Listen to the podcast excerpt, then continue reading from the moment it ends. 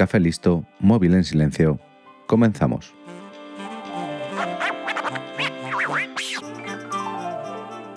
En la década de los 80, la Guerra Fría estaba en sus últimos compases, pero no por estar cerca del final dejaba de ser un momento de máxima tensión en la que cualquier movimiento en falso podía hacer estallar la guerra nuclear. El proyecto militar Fantasía o Farol del que te voy a hablar se puede considerar como uno de los últimos clavos en el ataúd del régimen soviético. Hoy en 15 minutos voy a hablarte de la Iniciativa de Defensa Estratégica, o como se le conoció popularmente, la Guerra de las Galaxias. En 1981 llega a la Casa Blanca Ronald Reagan, que pasó de ser un actor mediocre a un político con gran aceptación, todo esto debido a su ferviente odio por todo lo que sonara, aunque fuera de lejos, a comunismo. Esta defensa del American Way of Life y su odio a todo lo que estuviera al otro lado del telón de acero lo convirtieron en gobernador de California y más tarde en presidente de Estados Unidos. Como gobernador de California logró bajo su mandato pasar de un déficit presupuestario a un superávit fiscal, pero también tuvo decisiones polémicas como la de enviar a la Guardia Nacional a sofocar una revuelta en la Universidad de Berkeley. Su popularidad no hacía más que crecer y en 1980 derrotó en las elecciones al hasta entonces presidente Jimmy Carter con una diferencia de más de 8 millones de votos, y ganando en 44 de los 50 estados. Pero es que cuando se enfrentó a su reelección, en 1984 aplastó a Walter Mondale, consiguiendo 525 de los 538 votos electorales, el 97,6%. ¿Y por qué te hablo de Ronald Reagan cuando has venido a escuchar una lucha épica en el espacio? Pues como siempre, por el contexto.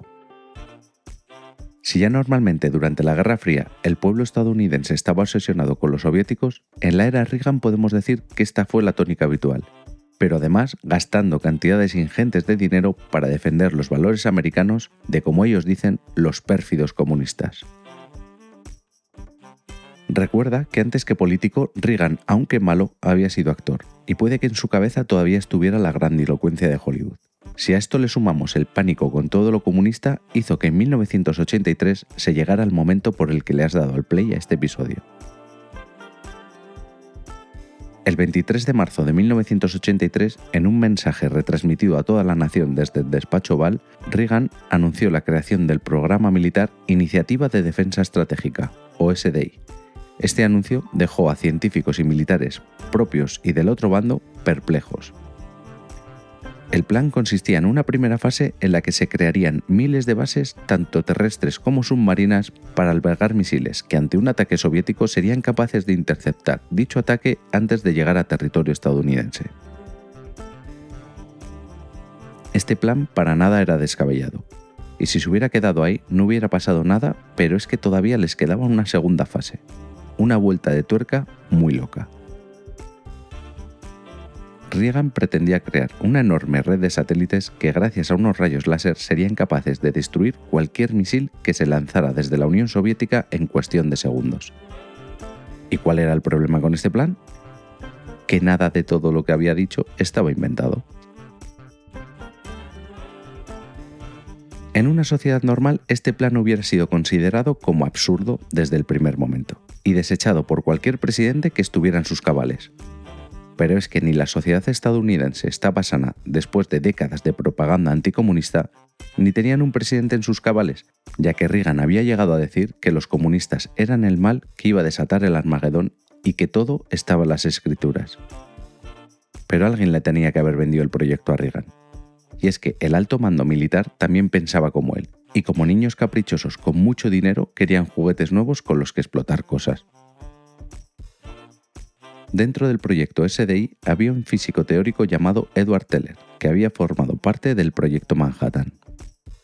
Para que te hagas una idea de cómo era este Teller, alguna de sus brillantes ideas antes de entrar en el proyecto SDI fueron la de lanzar una bomba de hidrógeno en Centroamérica para crear un nuevo canal y así dejar de depender del canal de Panamá. Y si esto te parece poco, también quería crear un gran puerto artificial en Alaska excavando a base de bombas atómicas. Como ves, Edward Teller es alguien en que puedes confiar y depositar bajo su control miles de millones de dólares sin ningún tipo de preocupación. Los láser llevaban tiempo siendo usados con fines lúdicos, médicos e incluso laborales, como en los detectores de código de barras o en las operaciones oculares. Lo que planteaba Reagan estaba fuera de toda lógica, quería plagar el espacio con satélites que fueran capaces de emitir un rayo láser para eliminar un misil en pleno vuelo. Además, si los satélites no eran capaces de eliminar algunos de estos misiles, en tierra estarían unas bases capaces de crear un rayo mucho más potente que dispararían a uno de estos satélites y este se encargaría, mediante un sistema de espejos orientables, de hacer rebotar este rayo más potente hacia su objetivo. Un plan digno de la mejor película de ciencia ficción. Pero como mucho de lo que hace Estados Unidos, da igual el resultado, lo que importa es el relato. Y Reagan era un experto en el relato anticomunista. Aprovechó que este plan, visto desde fuera, parecía algo sacado de las películas de George Lucas para usar alguna de las frases de estas películas y acercar así su política a la gente de la calle. En sus discursos usó frases como esto es una nueva esperanza, llamó a los satélites estaciones de batalla e incluso llamaba a la URSS el imperio del mal. Y aunque sus rivales políticos usaron todo esto para hacer mofa del presidente, diciendo que la Unión Soviética estaba construyendo una estrella de la muerte y que el próximo presidente sería R2D2, la verdad es que todo este discurso cayó muy bien entre la población, haciendo que Reagan alcanzase una notable popularidad que hizo que fuera reelegido con una victoria aplastante como te he dicho al principio del episodio. Pero todo esto había que pagarlo. Durante los cuatro años que duró el proyecto en manos de Reagan, se gastó un billón y medio de dólares de la época. Un billón y medio gastado en nada, porque nada de lo que prometieron se hizo realidad. ¿Pero fue dinero tirado a la basura? Sí y no. Es cierto que no se consiguió crear nada de lo prometido, pero sí que sin quererlo crearon un escudo antimisiles.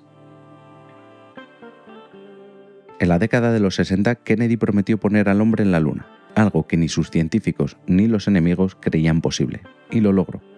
¿Por qué esta vez iba a ser diferente?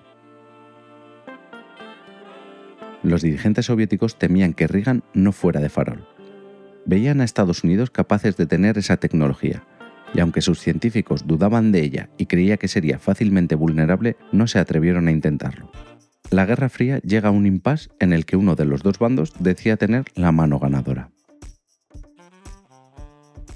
En 1985 llegó al poder de la URSS Gorbachev y estaba en la misma situación que su antecesor, veía factible el escudo de ciencia ficción. Además, Gorbachev no quería seguir con la escalada armamentística e intentó en los tratados de no proliferación de armas nucleares que Estados Unidos parase el proyecto de la Guerra de las Galaxias, algo a lo que Reagan evidentemente se negó. En este punto yo creo que Reagan ya sabía que todo lo que había prometido no se cumpliría nunca, pero debía seguir con el farol, ya que veía cerca su victoria. Los primeros movimientos que tuvo Gorbachev para acabar con la guerra fueron el sacar las armas nucleares de Europa, con lo que se ganó la simpatía y credibilidad de muchos mandatarios occidentales. Gracias a la Glasnost, muchos exiliados del régimen comunista volvieron a Moscú, y uno de ellos fue el físico Andrei Sájarov. Sájarov fue uno de los físicos que ayudó a crear el programa nuclear soviético, pero poco después se dio cuenta del horror que podía causar lo que él mismo había ayudado a crear, y se convirtió en un pacifista antinuclear, algo por lo que se ganó el exilio. Cuando volvió a Moscú fue consultado indirectamente sobre el escudo estadounidense, y no sé si convencido o para acabar con esta carrera absurda por ver quién tiene más armas nucleares, dijo que era muy factible. Estas declaraciones hicieron que Gorbachev creyera aún más en las nulas posibilidades de victoria y aceleró el fin de la Guerra Fría. El plan Guerra de las Galaxias poco a poco fue quedando en el olvido, hasta que se aparcó prácticamente en su totalidad pero en vez de ser un fracaso, Reagan lo vendió como el último empujón para acabar con la Guerra Fría. 250 millones de dólares al mes durante cuatro años. Eso es lo que costó un plan que jamás se ejecutó como se prometió, pero que sirvió para que el enemigo soviético se planteara si merecía la pena poner a prueba el escudo estadounidense. Esta situación de la Guerra Fría se puede asemejar a dos personas una enfrente de la otra apuntándose con pistolas, y sabiendo que en cuanto uno dispare, el otro lo hará también. Pero de pronto uno de los dos dice haberse escondido tras un escudo invisible, y que si éste dispara, no solo no le hará nada, sino que en represalia el primero sí le disparará y acabará con él.